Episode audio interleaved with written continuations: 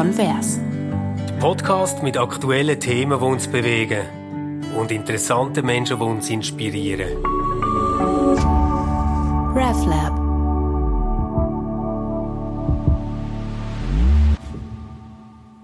So, hallo zusammen, schön, dass ihr dabei sind. Sibyl und ich sind sogar zum zweiten Mal dabei heute. Wir haben nämlich ein wunderbares Podcast-Gespräch aufgezeichnet und nachher hat es technisch nicht geklappt mit der Aufnahme. Wir sind, glaube alle im Moment ganz viel am dazulernen, wie dass man Podcasts machen im Homeoffice. Sibyl, wie geht es dir so? Ja, gell, es ist ungewohnt, dass wir jetzt das Gespräch ein paar Tage später nochmal aufzeichnen, aber weil wir ja, Voll, ja. kein Konzept haben, ähm, mhm. Macht es nichts. Wir reden einfach nochmal miteinander. Wir können jetzt natürlich auch erzählen, wie wunderbar das andere Gespräch war, weil es ist tatsächlich das verloren. Ist fantastisch. Es ist nicht mehr herstellen. Ja. Ähm, das war äh, ein Frust, gewesen, aber jetzt kommen wir nochmal Aber wie zusammen. alle Podcast-Legenden haben wir jetzt auch die verlorene Folge. Die verlorene Folge, genau. Also, äh, wir, ich meine, wir, wir, sind, noch keine Legende, Legende aber wir sagen, haben schon die eben, verlorene Folge. Richtig. Das haben wir schon mal, das sind ja die besten Voraussetzungen. Genau. Ja, ich glaube aber, das Thema, wo wir das letzte Mal damit eingestiegen sind, wenn ich mich richtig erinnere. Wie gesagt, das ist zwei, drei Tage her. Wir haben dann einen Break gebraucht. Wir haben gefunden, wir können nicht gerade wieder miteinander reden, ähm, sondern müssen uns da zuerst wieder sammeln.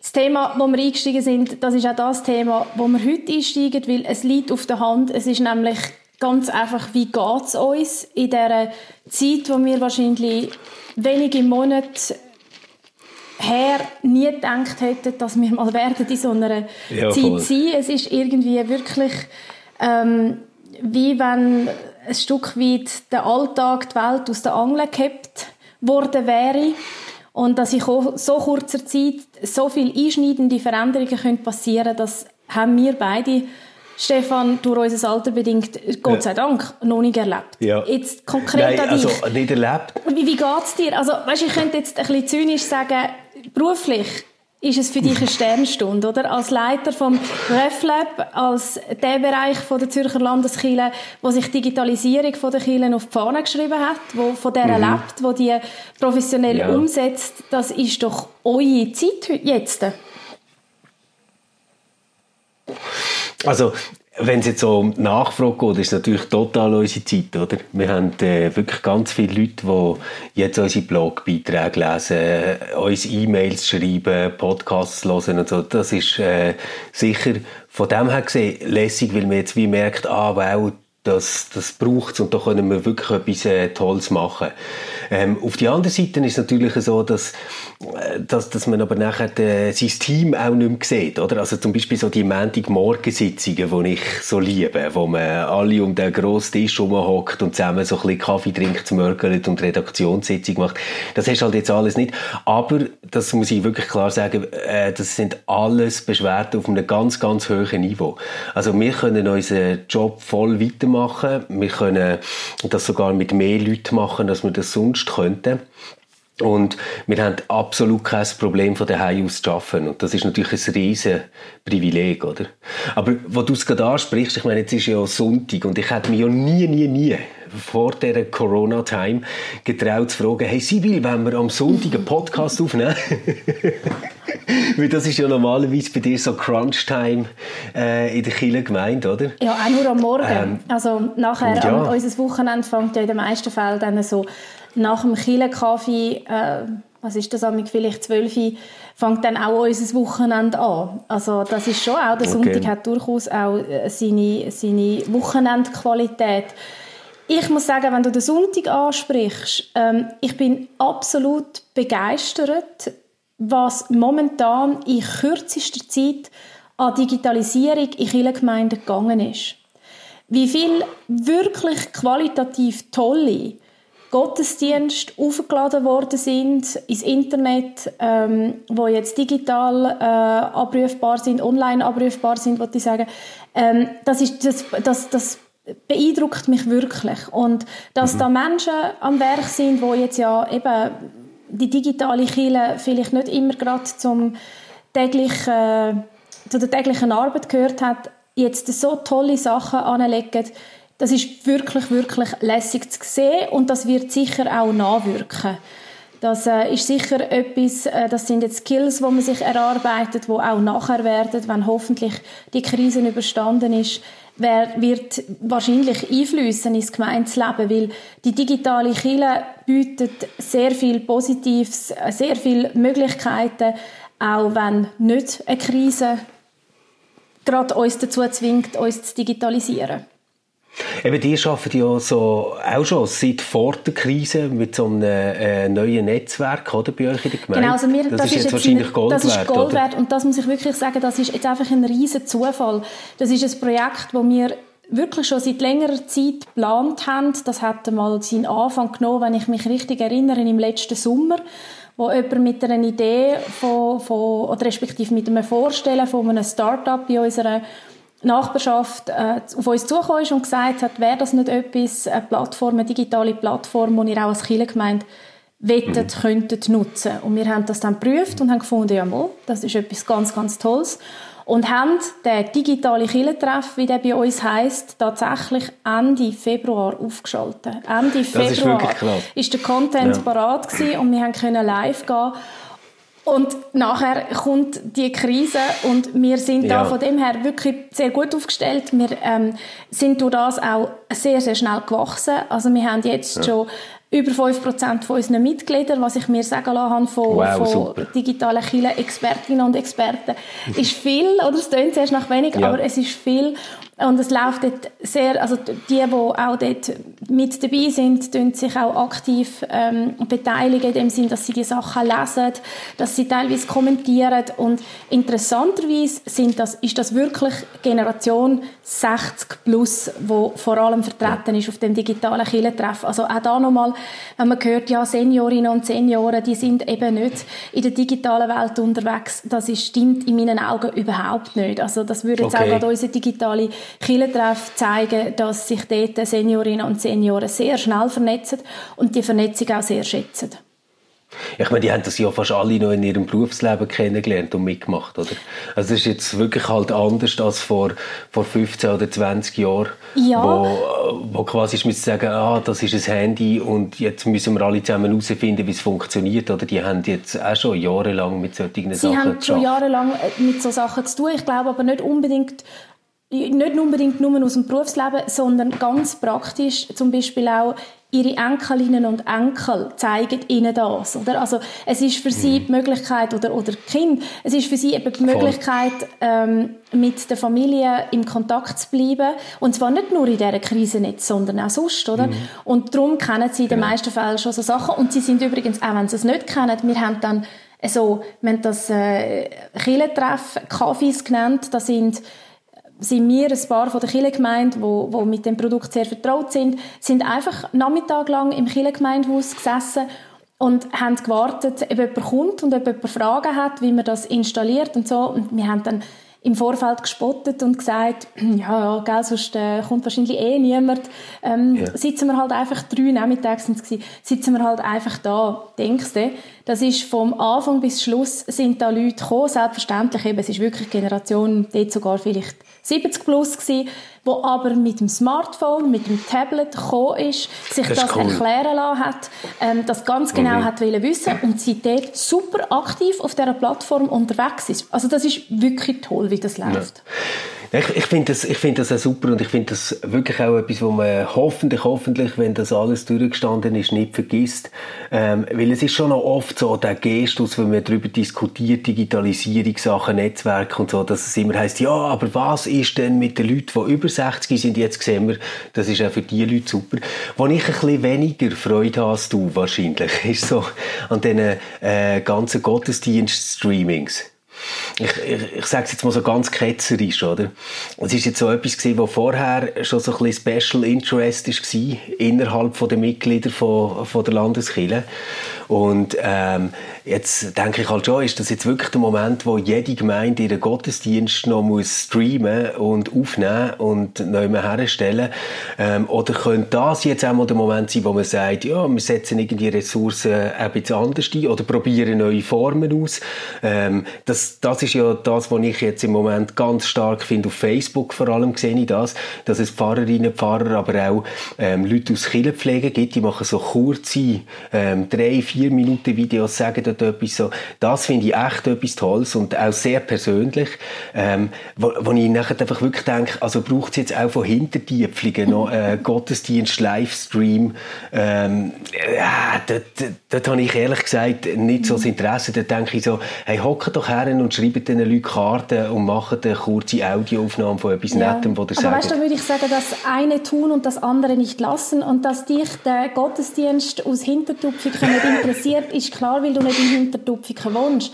Unterschätze nicht das Bedürfnis von, von, von der Gemeinde, wirklich den Bezug zu ihrem Killerraum übrigens, ähm, zu ihrem Killermusiker oder ihrer Killermusikerin und zu ihrem Pfarrer oder ihrer Pfarrerin zu haben und dass das eben ein Stück Geborgenheit, ein Stück ähm, Normalität gibt, wenn man so einen Gottesdienst erlebt. Weißt du, was ich positiv finde, ist erstens, ich muss jetzt das ganz ehrlich sagen, vieles, was ich teilweise so an Videos, die von Kirchengemeinden aufgestellt worden sind, gesehen habe bis anhin, und ich denke, ja, wenn einfach jede Konfirmandin das in fünf Minuten mhm. besser kann, oder, von der Qualität mhm. her, dann ist es ein bisschen schwierig. Und da bin ich wirklich überrascht worden, wie das zum Teil unglaublich professionell und gut und schön umgesetzt ist.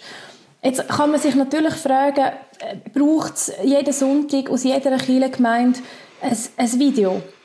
Ich meine, das kannst du ja aufgrund der Viewzahlen kannst das anschauen, oder? Wenn du etwas auf YouTube tust oder sonst noch wo du Klickzahlen kannst, kannst sehen.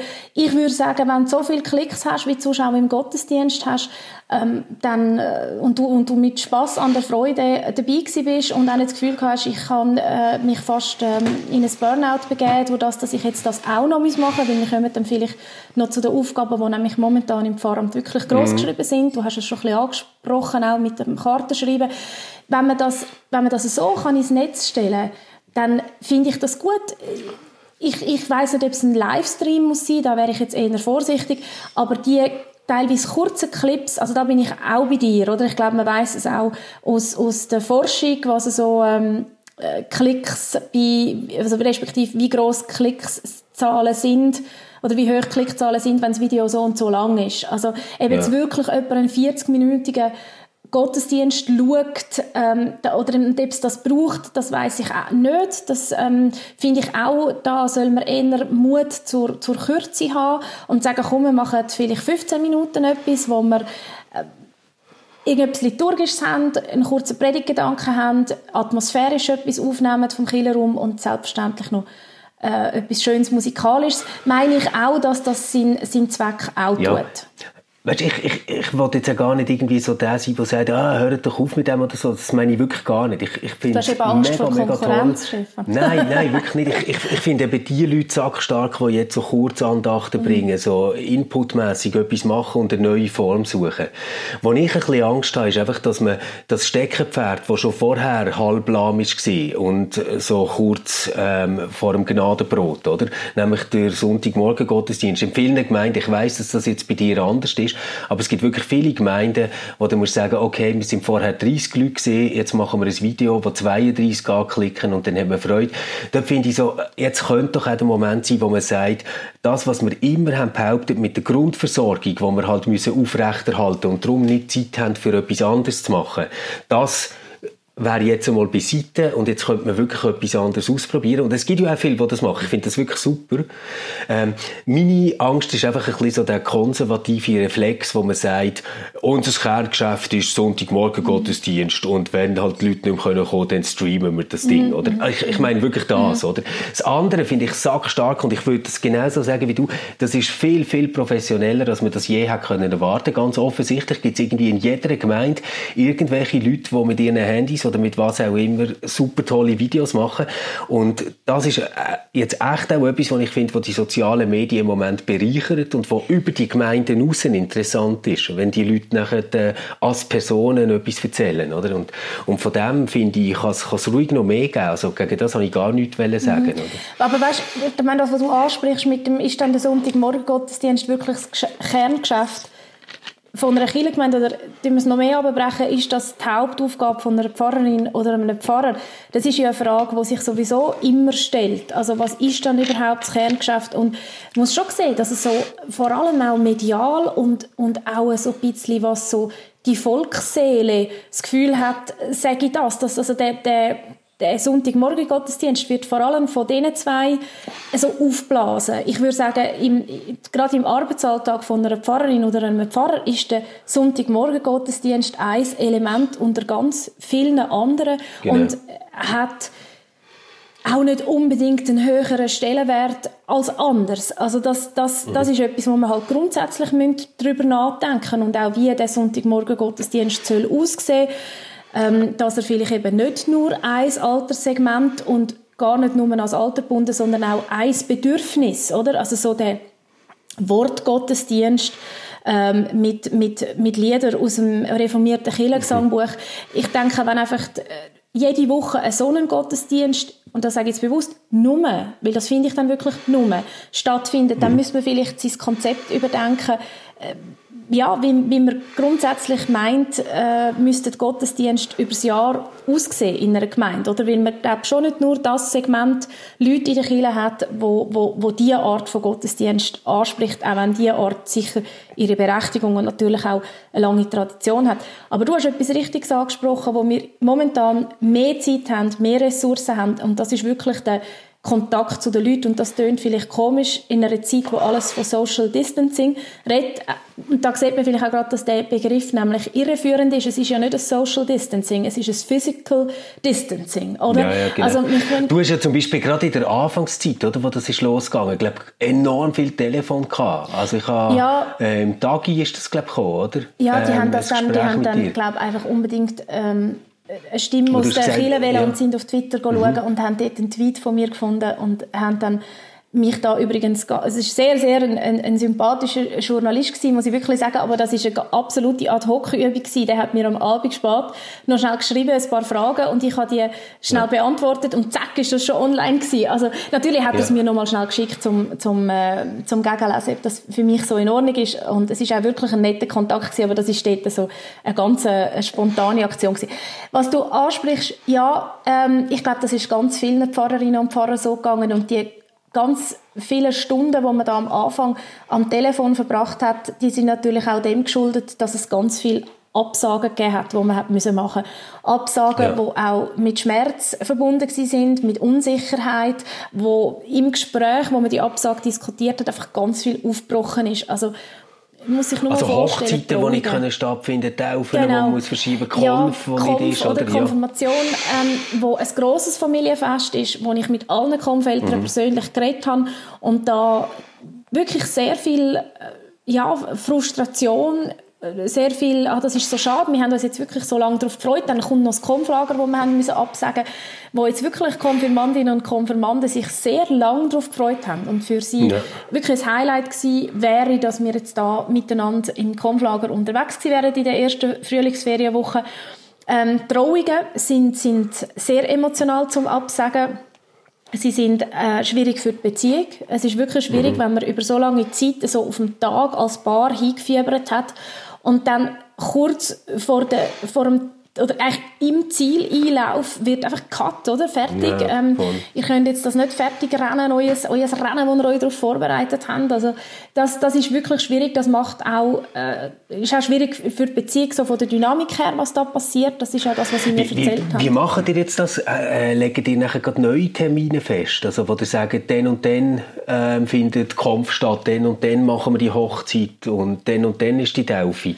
Oder sagt ihr einfach, hey, keine Ahnung, wie lange das das geht. Wir setzen einfach mal alles aus und schauen dann wieder. Das ist sehr individuell. Es gibt zum Beispiel auch bei den Hochzeitsbärli, Bärli, die gesagt haben, wir wollen jetzt gerade sofort wieder einen Termin abmachen. Wir brauchen das irgendwie, sonst hängen wir viel zu fest im luftleeren Raum. Wir müssen ein Datum haben, einen Fixpunkt haben, wo wir davon ausgehen, dort ist wieder Normalität und dort können wir all das, was wir jetzt geplant haben, zur Umsetzung bringen. Sonst ist das, hängt das alles so eben in der Luft und das ist noch viel, viel schwieriger zu ertragen. Dann gibt es andere, die sagen, mhm. wir sind so frustriert, wir wollen momentan gar nichts mehr fix planen. Die Angst, das wieder müssen absagen und man darf bei den Hochzeiten nicht vergessen, dass das tatsächlich auch noch mit finanziellen Aufwendungen verbunden sind oder verbunden ist, wo teilweise jetzt auch nicht zurück können erstattet werden, oder? Mhm. Es sind alle in einer schwierigen Situation. Ja, ja. Also da ist einfach irgendwo die Frustration so groß, dass die Lust überhaupt nicht mehr da ist, etwas fix zu machen. Bei den Konfirmandinnen und Konfirmanden und ihren Eltern habe ich gemerkt, dort ist das Bedürfnis sehr, sehr groß noch wieder ein fixes Datum für Konfirmation zu haben. Wir haben ja, das dann gefunden ja. und es ist jetzt Anfang September. Wir wissen alle, dass wir natürlich keine Garantie haben. Die haben wir sowieso nie, aber in dieser Situation jetzt noch weniger, dass sie dann kann stattfinden kann. Aber das ist wirklich für alle ganz wichtig gewesen. Nicht zuletzt eben auch für Konfirmandinnen und Konfirmanden selber. Sie haben mir dann teilweise auch geschrieben und gesagt, ähm, du, ich äh, gehe nächstes Jahr ins Austauschjahr, ähm, werde ich jetzt gar nicht konfirmiert. Und das ist für sie schwierig gewesen, die Vorstellung, dass sie dann irgendwie durch die Umstände nicht konfirmiert wird. Und jetzt so Anfang September sind alle noch da und haben, das, haben wir das jetzt so können abmachen und da bin ich sehr froh drum und habe auch gemerkt, dass das wirklich ein Bedürfnis ist. Also, zum auf deine Frage zurückzukommen, warum man so viel telefoniert hat, man hat sehr viel müssen absagen und aus diesen Absagen heraus, wie gesagt, sind ganz viele ähm, Gespräche entstanden, wo dann sich um viel mehr gedreht haben als nur die Absage. Und dann sind relativ schnell auch Telefone gekommen von Leuten, die verunsichert sind, die fragen, eben, darf ich noch mit dem Hund spazieren oder ähm, darf ich dann wirklich nicht mehr posten, oder? Ähm, 80-jähriger Mann, der mich das fragt. Und dort dann einfach versuchen, wirklich nach der Richtlinie vom BAG zu beraten. Dann manchmal auch Leute, die verunsichert sind, was sie gerade wieder gehört haben. Oder teilweise so Videos, die die zugeschickt bekommen, weißt du, von so völlig abstrusen Verschwörungstheorien. Und ich mich frage, ja, dass die selbst unter den Seniorinnen und Senioren ja. so, äh, so kursieren. Das ja, hat mich irgendwie noch ja, noch erstaunt. Und dort einfach auch so ein bisschen Aha. schauen, dass man, dass man kann die Leute ein bisschen zur Besonnenheit ähm, anhalten und ihnen die News ja, vermitteln, wo, ich glaube, sind sinnvoll zu konsumieren. Ja, es sollten nicht Typen mit den Aluhüten sein, die uns jetzt sagen, ja, das was ja verrückt, das wirklich oder? Das, das, das ganze Seelsorgethema würde ich jetzt gerne noch schnell ein bisschen aufnehmen, Sibylle. Ich bin gestern ähm, mit ähm, Theo und ähm, Birk und so im Wald gewesen und bin mit einer Nachbarin da gewesen und wir haben noch Feuer gemacht, wenn sie am Bächlein gespielt und dann hat sie wissen, wie dass wir das eigentlich ähm, so sehen, was das eigentlich so quasi das Proprium von Seelsorge ist. Äh. Weißt du, jetzt so gegenüber psychologischer Beratung oder whatever, oder? Und ähm, ich habe jetzt gedacht, ich frage das gerade mal dich, weil du hast wahrscheinlich im Moment recht viel damit zu tun. Ich weiß aber, dass du auch schon als Mittelschulseelsorgerin geschafft hast. Ähm, ich weiß, dass du auch über soziale Medien immer wieder so Kontakt hast. Du hast sicher ein relativ breites Spektrum kennengelernt von, von Seelsorge. Ja, Was würdest du sagen, ja, was ist dort der Unterschied? geht. Also äh, ich kann einerseits schon, also wo, sagen wir mal so, wo überall Seelsorge kann stattfinden, das ist wirklich, das ist sehr, sehr breit.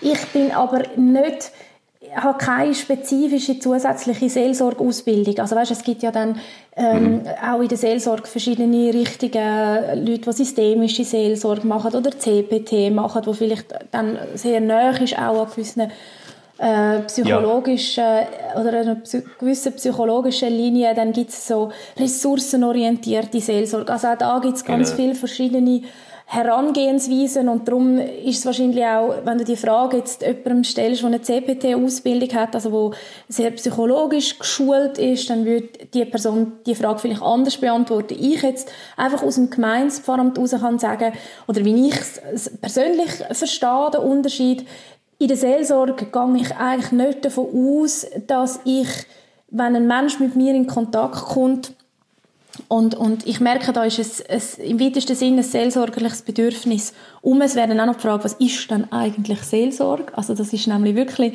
sehr, sehr Eben, genau. breit und, und sehr mannigfaltig.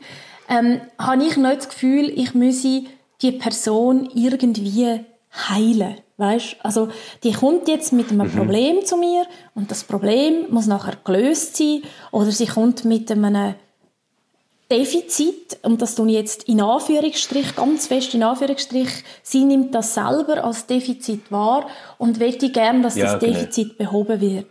Da verstehe ich mich sicher nicht ähm, als, als Seelsorgerin, äh, als Person, wo, wo so etwas dann muss machen. Ich meine, das kann passieren, okay. aber ich finde es wichtig, dass ich als Seelsorgerin auch zum Beispiel merke, wo sind Grenzen, wo bin ich als Seelsorgerin an einer Grenze und muss sagen, ähm, jetzt muss die Person für ihres Problem ähm, spezifische Hilfe in Anspruch nehmen. Das finde ich auch ganz wichtig, dass Seelsorgerinnen und Seelsorger können wenn so ins Klinische genau, wenn es wirklich so ja. in die klinische Psychologie oder sogar in die Psychiatrie hineingeht, dass man dort auch vermittelt oder zum Beispiel, ich kann sicher auch keine, keine Suchterkrankung heilen, ich kann keine äh, ja. Schizophrenie oder so, weißt du, was ich meine? Also da, da, da ich ja, glaube, wir sind, sollten eine niederschwellige erste Anlaufstelle sein, die sich einerseits aus der Beziehung, wo man, wo man sonst schon geschaffen hat, ergibt, ähm, und andererseits manchmal auch wirklich durch, durch das, dass man weiß, wir sind Pfarrerinnen und Pfarrer und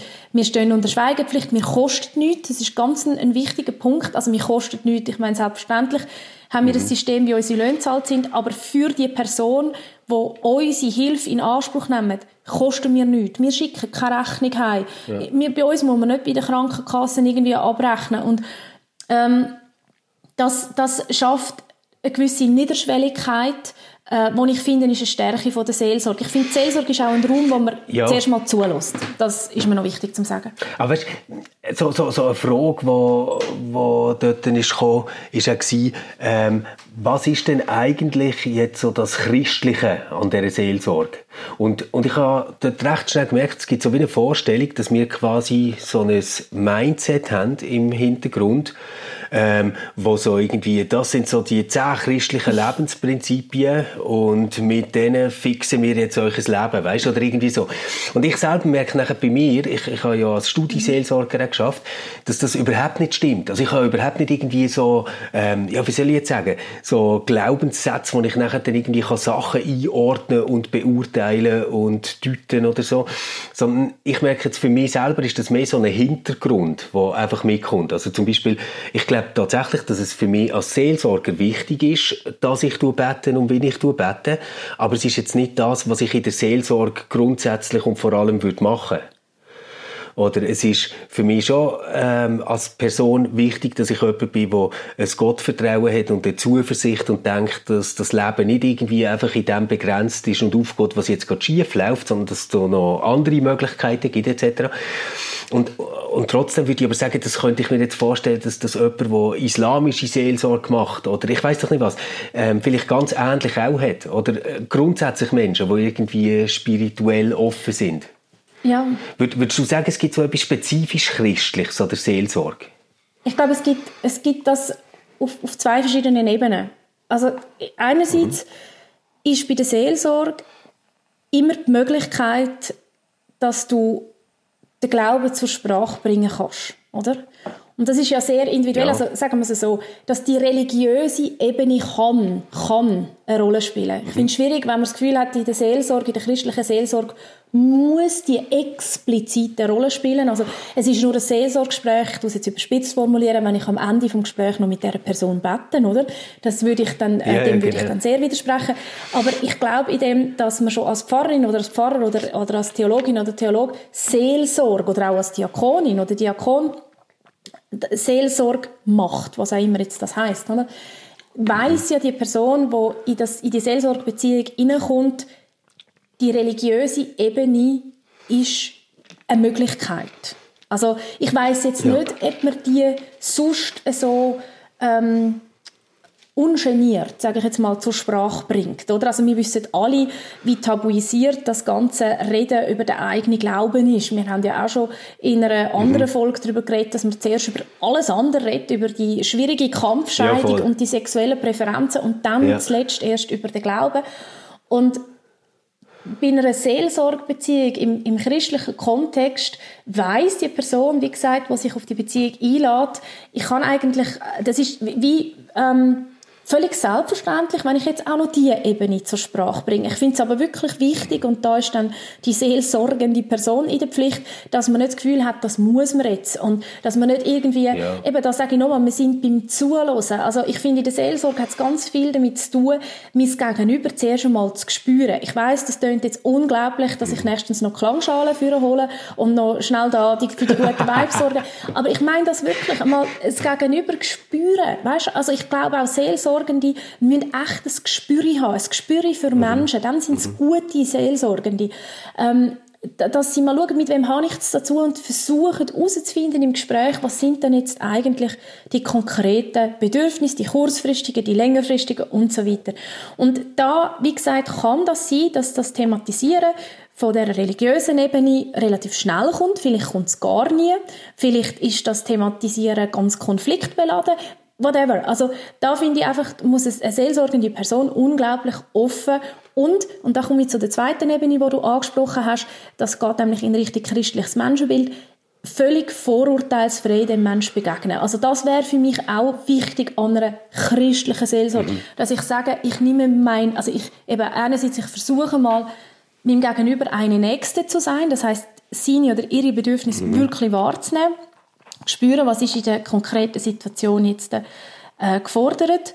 Und andererseits das völlig vorurteilsfrei machen ähm, nicht das Gefühl haben, ich bin die moralische Instanz in dieser Beziehung, ähm, ich weiß es im Fall besser, ähm, nicht unreflektiert mit irgendwelchen Bibelzitaten oder Geschichten kommen, sondern die immer auch im jeweiligen Lebenskontext von meinem Gegenüber sinnvoll, wenn sie dann überhaupt zur Sprache kommen, wie sie sind ein Schatz, das will ich schon sagen, sinnvoll kontextualisieren. Also, weißt du, der religiöse, das ist jetzt ein starkes Wort, Missbrauch in einer Seelsorgebeziehung, ja. in dem, dass man als seelsorgende Person das Gefühl hat, ich muss der beseelsorgten Person sagen, wo Gott hockt. Die, ist, mhm. der, der, die Gefahr ist im Fall schneller da, als man meint. Aber weißt du, das ist eben so etwas, du hast jetzt das angesprochen, so mit einer Offenheit, mit einer ähm, Haltung, die man nicht bewertet und so. Und ich finde das super. Ich habe aber das Gefühl, dass ganz, ganz viele Menschen denken, wenn ich jetzt zu einer Pfarrerin oder zu einem Pfarrer gehe, wo eben quasi Seelsorge macht und eben nicht irgendwie Lebensberatung, weißt du, oder so etwas, dass die ultra normativ sind und schon ein Setting haben, ähm, wo einfach wie klar ist, was dass sie jetzt richtig finden und was sie falsch finden. Ich selber, das weißt du, los immer wieder so Podcast von so mhm. Coaches und mhm. Lebensberatern und so, einfach weil mich das interessiert und ich finde, da gibt's extrem viel mhm. normatives Zeug, das im Hintergrund läuft. Also ja, ich meine, die eine, genau. Mhm. ja, oder, also das, das mhm. ist wirklich so etwas, äh, ich, ich, ich finde eben, es hat auch etwas Faszinierendes, wie mhm. selbstverständlich die solche Sachen können sagen. Also ich meine, da kann eine einfach eine halbe Stunde darüber erzählen, dass ich meinen Engel aus dem letzten Leben wieder muss treffen, oder? Und ich irgendwie das Gefühl habe, Jesus Gott, was, was, was hat sie mhm. geraucht, oder? Aber die sagt das mit so einer Selbstverständlichkeit, so komplett ohne Scham, dass irgendwie denkst, ja gut, dann, äh, mhm. ja. Und, und bei der christlichen, vor allem kirchlichen äh, Angebot von Seelsorge habe ich einfach das Gefühl, dass ein grosser Teil von der Bevölkerung immer noch denkt, dass, dass wir irgendwie, ja, wie soll ich sagen, so die Hardcore-Besserwisser ähm, Typen sind, die einfach ihre Normen im Hintergrund haben und sie jetzt in eine Schublade reinzwängen. Oder? Ich kenne aber selber ja, im Fall niemanden, also, der so ist. Also, einfach ja, nur zum also sicher nicht in der reformierten Kirche. Ähm, ich, ich, ich glaube, dass... Ähm, ich glaube nicht, dass das die Leute meinen. Ähm, über, über, also vielleicht bin ich jetzt da ganz naiv und, und, und muss mir die Naivität aufrechterhalten, weil ich es so schwierig fände, wenn man so ein Bild von meinem Berufsstand hätte.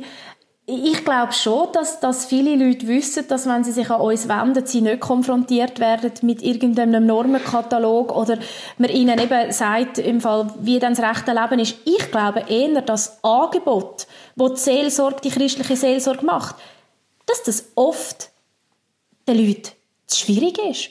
Also weißt, ich meine, ich, jemand, der mir ganz klar sagt, hey, look, das sind die zehn Regeln und wenn du die zehn, zehn ja. Regeln befolgst, dann geht es dir gut und zwar in deiner Beziehung, ähm, finanziell, gesundheitlich und so weiter. Das ist doch mega easy, oder? Also dann hänge ich mir die zehn Regeln auf und habe das Gefühl, wenn ich mich an die zehn Regeln halte, dann geht es mir gut und wenn das noch mit einem entsprechenden, wie du es vorher angesprochen hast, Selbstbewusstsein übergebracht wird und mit einer von langer Hand eingeübten Rhetorik, oder, wo man weiß, wie sie aufs Gegenüber wirkt, dann hat man das Gefühl, yes, der Mensch weiß doch voll, wie es läuft und schau mal, der ist ja selber so fit und, und so viele Leute folgen dem und so, wenn ich das doch nur auch könnte.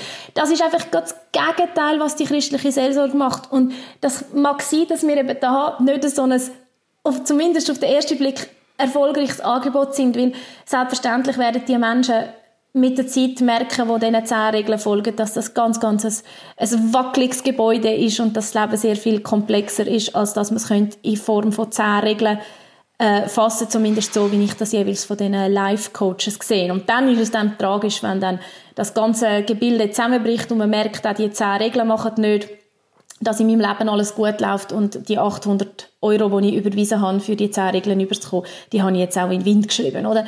Weil es ist ja immer auch eine ganze Maschinerie, wo sehr viel Geld verdient dahinter. Also zum... Ja, also weißt, weißt ich, ich würde ich würd alles, was du über den Ist-Zustand sagst, also dass es so ist, das, das würde ich, glaube alles teilen. Ich denke aber wirklich anders als du, dass das Image komplett mhm. anders ist. Also ich, ich habe das Gefühl, wenn man jetzt irgendwie würde sagen, schau mal, du hast hier einen Pfarrer und du hast hier einen Life-Coach, wer von denen ähm, wird äh, so mit einer subtilen Art von Gewalt dein Leben irgendwie dominieren? Dann würde ich sagen, das ist garantiert der Pfarrer. Da bin ich, das, ja, okay, ja, das, das ist sehr wirklich. interessant. Ähm, ich glaube das nicht. Ich glaube das wirklich nicht. Aber ja, vielleicht ist das jetzt meine Innenperspektive, wo, wo, wo sicher ähm, nur eine Teilwahrheit beeinflusst, äh, beeinflusst, beinhaltet. Und vielleicht sieht es von außen wirklich ganz anders aus. Vielleicht ist es wirklich das Image so schlecht. Also, das kann, kann sein.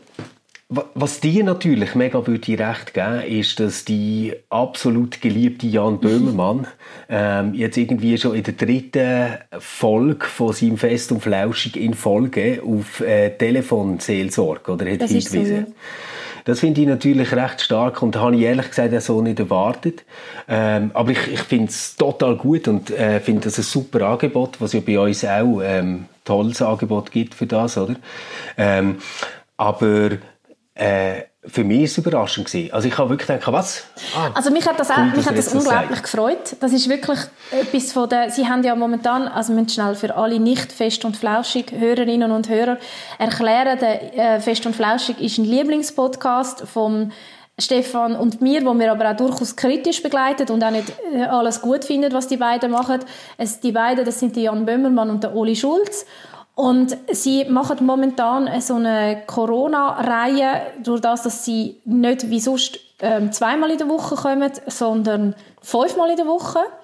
Und ja. wo es dann darum gegangen ist, sie haben eigentlich äh, im ersten Podcast, wo sie so in dieser Corona-Reihe gemacht haben, haben sie den Professor, siehst, jetzt ist mir wieder Thorsten, Thorsten, Einfach, Einfach der, von der Charité, von Genau, Berlin. wir sind halt eher mit dem Koch momentan, wo unser Mann der Stunde ja. ist. Ähm, und das ist der Professor Drosten, oder so heißt er, haben sie eingeladen, wo, wo wirklich ganz, ganz eindrückliche Sachen gesagt hat zum, zu der Verbreitung von dem Virus, wo, wo mich sehr erschüttert hat, vor allem auch, weil er noch erzählt hat, dass wir noch gar keine Ahnung haben, wie das Virus sich verbreiten wird in einem Land, wo keine stabile Regierung hat. Das ist nämlich bis jetzt nicht passiert. Also stabile Regierung heißt einfach eine stabile Infrastruktur. Er hat dann gesagt, wenn das Virus wird auf den Kontinent Afrika mit sehr vielen instabilen Ländern treffen, dann werden wir Bilder sehen. Das sind seine Worte, die wir in den schlimmsten Horrorfilmen gesehen haben. Ja. Also das ist sehr, sehr äh, äh auch, äh, wie soll ich sagen, also er hat das, er hat das ruhig und besonnen gesagt, aber in aller Klarheit. Und das ist so das Erste gewesen, was sie im, in der ersten Folge gemacht haben, um nochmal darauf hinzuweisen, dass es da wirklich echt jetzt ernst gilt.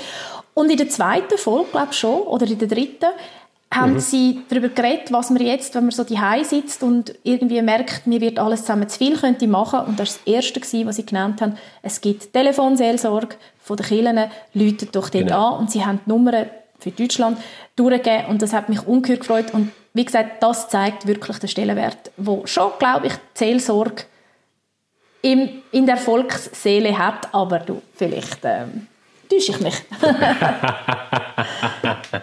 also, wenn, wenn der Jan Böhmermann das findet, als, dann äh, will als ich gar nicht mit dir. Gell? Als nicht mitglied das muss man vielleicht noch sagen, wenn er jetzt strammer Protestant oder Katholik wäre, dann würde man ja sagen, ja, der tut seinen eigenen äh, Verein, wo er sozialisiert ist, so ein bisschen propagieren. Das ist also nicht so. Er ist, früher hat er von sich gesagt, er sei Atheist, jetzt sagt er mittlerweile, er sage das sicher nicht mehr, er sei Agnostiker und er, das muss man auch sagen, er hat äh, auch einmal in einer Folge gesagt, dass er mittlerweile wirklich den Wert von der kirchlichen Arbeit sehr hoch schätzt und das sieht man auch ja, ja. daran. Nein, das, eben, das ist ja alles wunderbar und das wollen wir ja gar nicht kaputt reden. Aber Sibyl, ich finde, wir könnten jetzt noch ein bisschen darüber schwätzen, wie das eigentlich für uns so ist mit der ganzen Sache. Weil ich merke so, ich gehe so ein bisschen durch ein Wechselbad der Gefühle. Also weißt, ich stand manchmal so am Morgen auf und denke so, so geil, ich muss nicht in den Zug steigen und ich mache mir noch einen zweiten Kaffee und kann irgendwie so in bequemer Kleidung herhöckeln und ein bisschen an meinem Kompi arbeiten. Dann kommt ein Teams-Meeting oder irgendwie so. Ich, ich finde das dann super gerade und ich sehe Kind mehr als sonst und. Das finde ich auch mega toll. Wir haben übrigens, was ich nicht erwartet hätte, wir haben so den totalen Hausfrieden da. Also das ist wirklich, wir haben es richtig gut zusammen. Ähm, also von dem her, das ist alles super. Und nachher da kommen manchmal so Gefühle auf, weißt du, dass du denkst, hey, warte mal, flatten the curve. Wie lange geht denn das, bis äh, da irgendwie genug durch sind, dass man mal wieder irgendwie normal kann, gehen ein Feierabendbier trinken in einer Bar oder geht Haar schneiden oder, weißt einfach so all die Sachen, die irgendwie, weil ich, ich muss schon sagen, ich halt eher so einen Lifestyle, der so ist, ich schaffe gern viel und hart und dann belohne ich mich gern und belohnen hat meistens irgendetwas zu tun mit anderen Menschen in einem Bar gehen, Sport machen, irgendwie Leute treffen, rausgehen. Und, und das ist manchmal nachher schon so, wenn ich mir überlege, hey Mann, ich habe keine Ahnung, wie lange das jetzt geht, dass ich es schon auch so ein bisschen bedrückend finde und mir so überlege, ähm, was, was bedeutet das für meine Kinder, die in der Schule sind, ähm, was bedeutet das für unsere Sozialkontakte, ähm, für zum Beispiel zusammen Babylon Berlin schauen, das kannst du jetzt irgendwie auch nicht mehr so, oder? Wir haben uns getroffen für das. Ah, dann, äh, dann hat es manchmal so ein bisschen etwas Schweres. Und es ist mir gleichzeitig immer völlig klar, dass das jetzt nicht die grossen Weltprobleme sind, die ich habe, mhm. oder?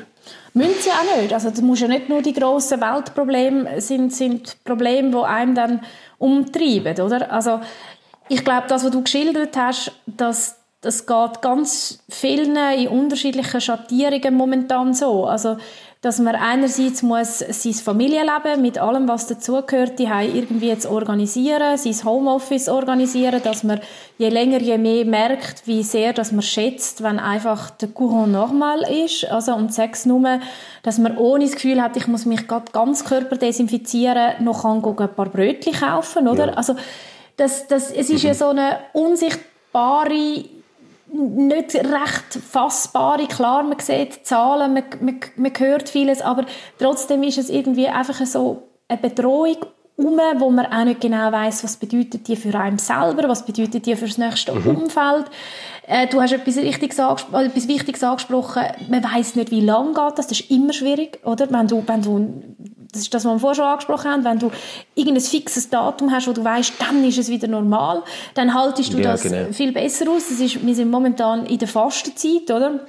Du haltest die Fastenzeit mhm.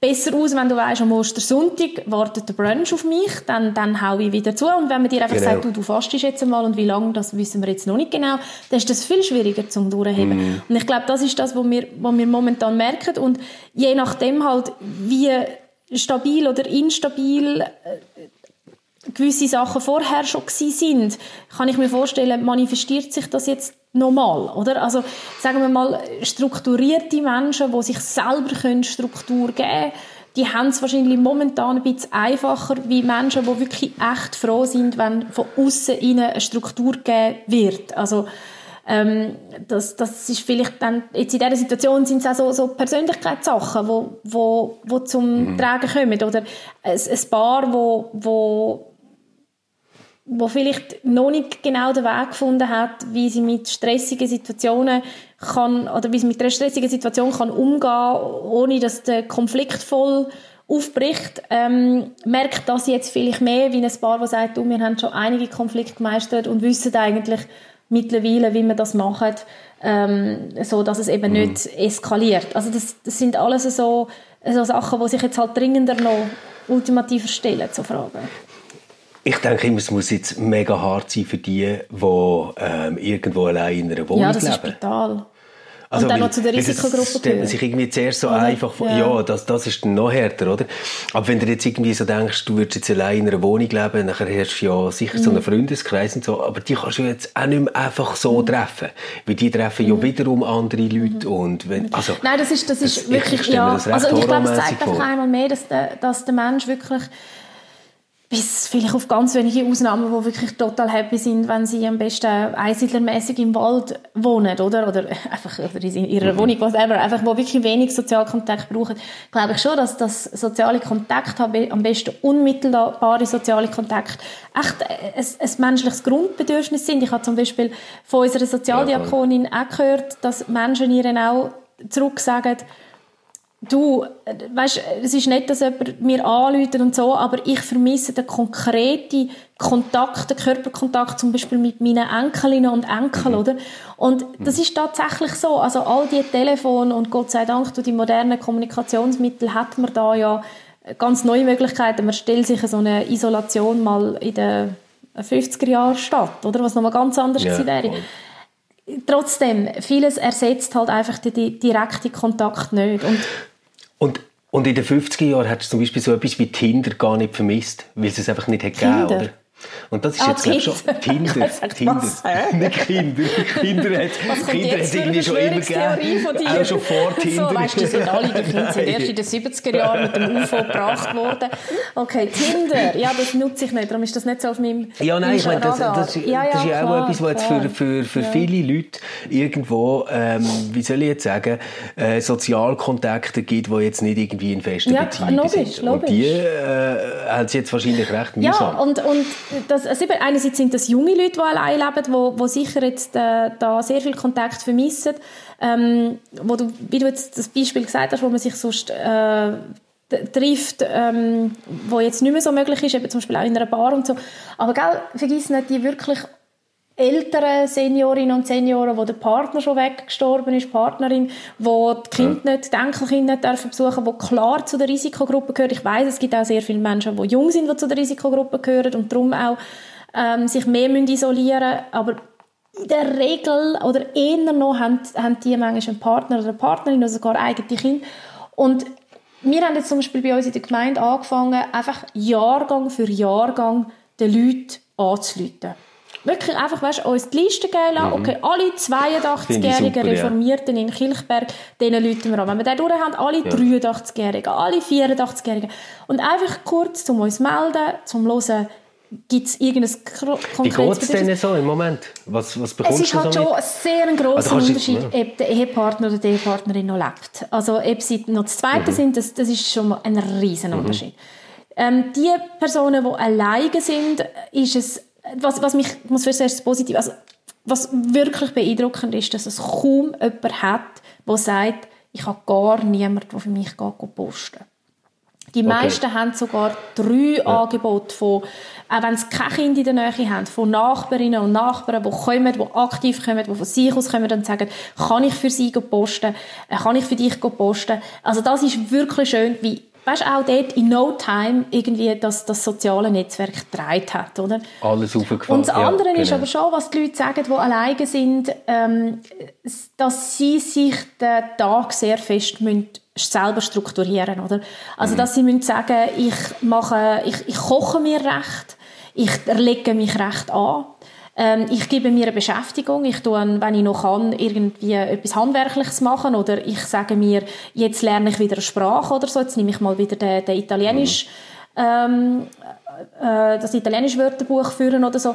Dann sagen viele, die körperliche Betätigung ist ganz wichtig. Also weißt, dass sie irgendwie, äh, es hat mir jetzt eine Frau gesagt, ähm, sie haben ein bisschen Angst, zum rausgehen, laufen gehen, weil's, und das ist wirklich so, wenn du nicht die Möglichkeit hast, weit weg zu gehen, oder? Also irgendwo mit dem Auto in den Wald fahren, weil die ÖV sollte man ja auch nicht nutzen, dann bist du halt innerhalb vom Spazieren im Dorf im Fall teilweise recht schnell in einer grossen Menschenmenge rein. Also es gibt halt schon sehr viele Leute, die okay. ähm, innerhalb vom Dorf oder von der Stadt auf Grünflächen gehen, wo viel zu viele Leute sind, oder?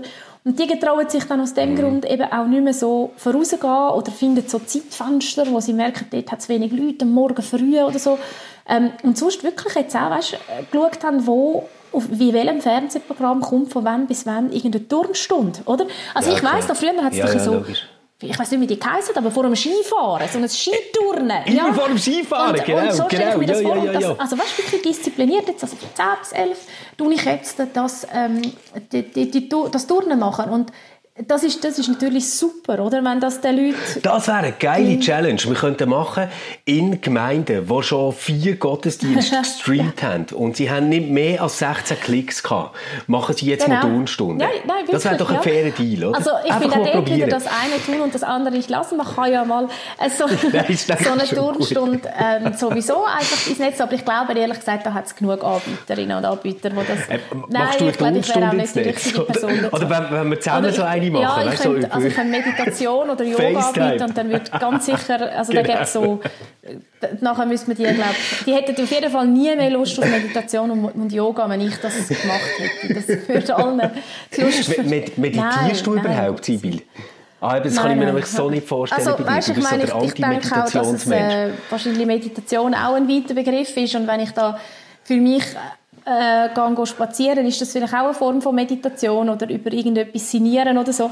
Ja. Aber so das, weißt, es wahrscheinlich, also ich will gar nicht sagen, dass Meditieren nicht etwas mega, mega Tolles ist. Es ist im Fall, wenn ich darüber spotte, dann spotte ich so darüber, wie über all die, übrigens, wo kommen die Joggerinnen und Jogger her? Wo, wo sind die früher die ja, das, ist also, das ist unglaublich, wie ja. viele Leute momentan joggen. Das ist wie, wirklich, ich, ich, ich bin mir bewusst, dass Fitnesszentren zu sind und so, aber das ist wie wenn die plötzlich irgendwo aus einem hey. Erdloch gekrochen wären. Überall siehst du die Jogger. Ja. Und wenn ich über die spotte, spotte ich mit dem gleichen Neid wie ich auch über, Medita ja, ja, über meditierende Menschen spotte. Ich bin neidisch, dass ich nicht am Morgen um 6 Uhr aufstehe und gehe joggen. Und ich bin neidisch, dass ich es nicht schaffe und nicht kann, ähm, eine super gute Meditation für mich machen, eine Stunde lang, wo ich ganz, ganz sicher bin, würde mir mega gut tun. Ähm, also darum, der, der Spott, der ist liebevoll gemeint und stammt aus einer Quelle, ist nicht, das, blanke nicht. Das unterstelle ich dir sowieso immer. Das unterstelle ich dir immer, dass du das liebevoll ja, meinst. Und, und wenn der Neid dich zu dem treibt, dann ist das äh, umso schöner für die, was machen. Ich habe eine schlimme Erfahrung im Wald. Ich habe also das Gefühl gehabt, ich bin jetzt wirklich der super Papi. Ich gehe mit den Jungs raus, wir machen Feuer und Schlangenbrot und Würst.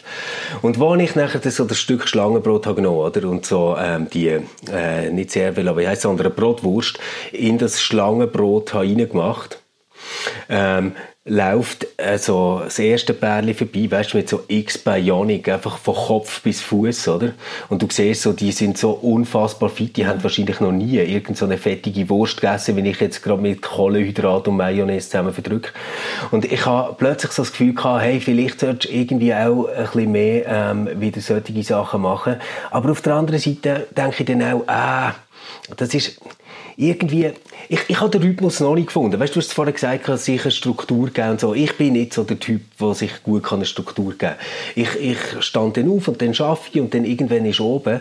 Und nachher habe ich mich einfach nicht dafür so zu sagen, hey, liebe Familie, ein gutes Nacht euch, ich gehe jetzt eine Runde joggen.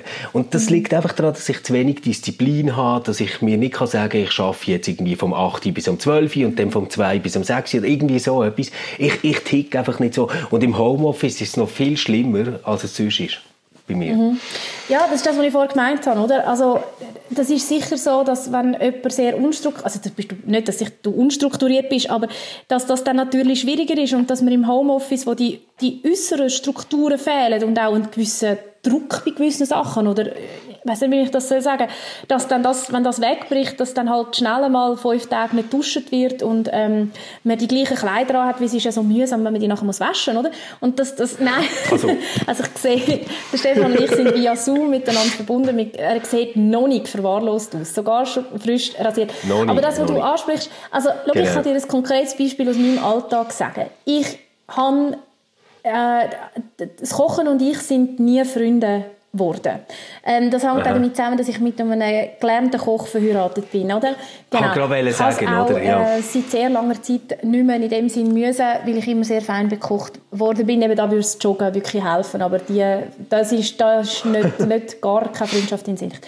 Ich habe jetzt aber während dieser Zeit, wo ich ähm, mir eine andere Struktur gegeben habe.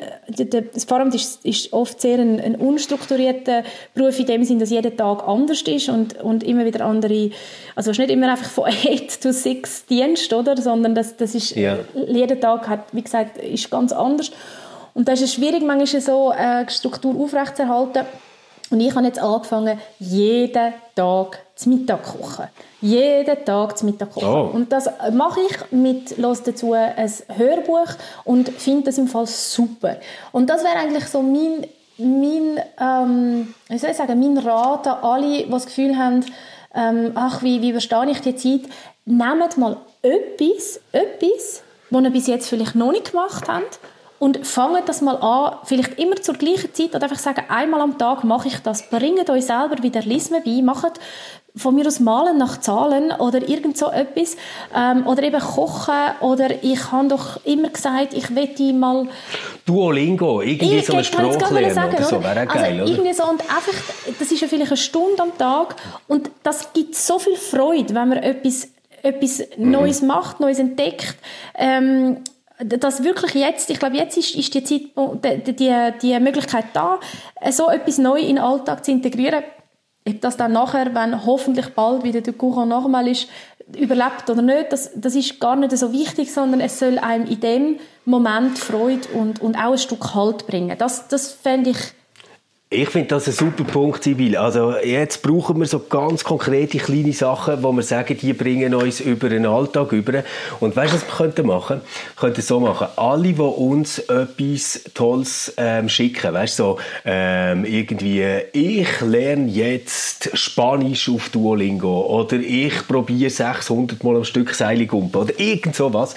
Das sammeln wir alles und nachher bringen wir das alles in der RefLab Insta-Story. Das ist, finde ich, ganz, ist gut. Weißt, ganz so richtig herzige Kachel.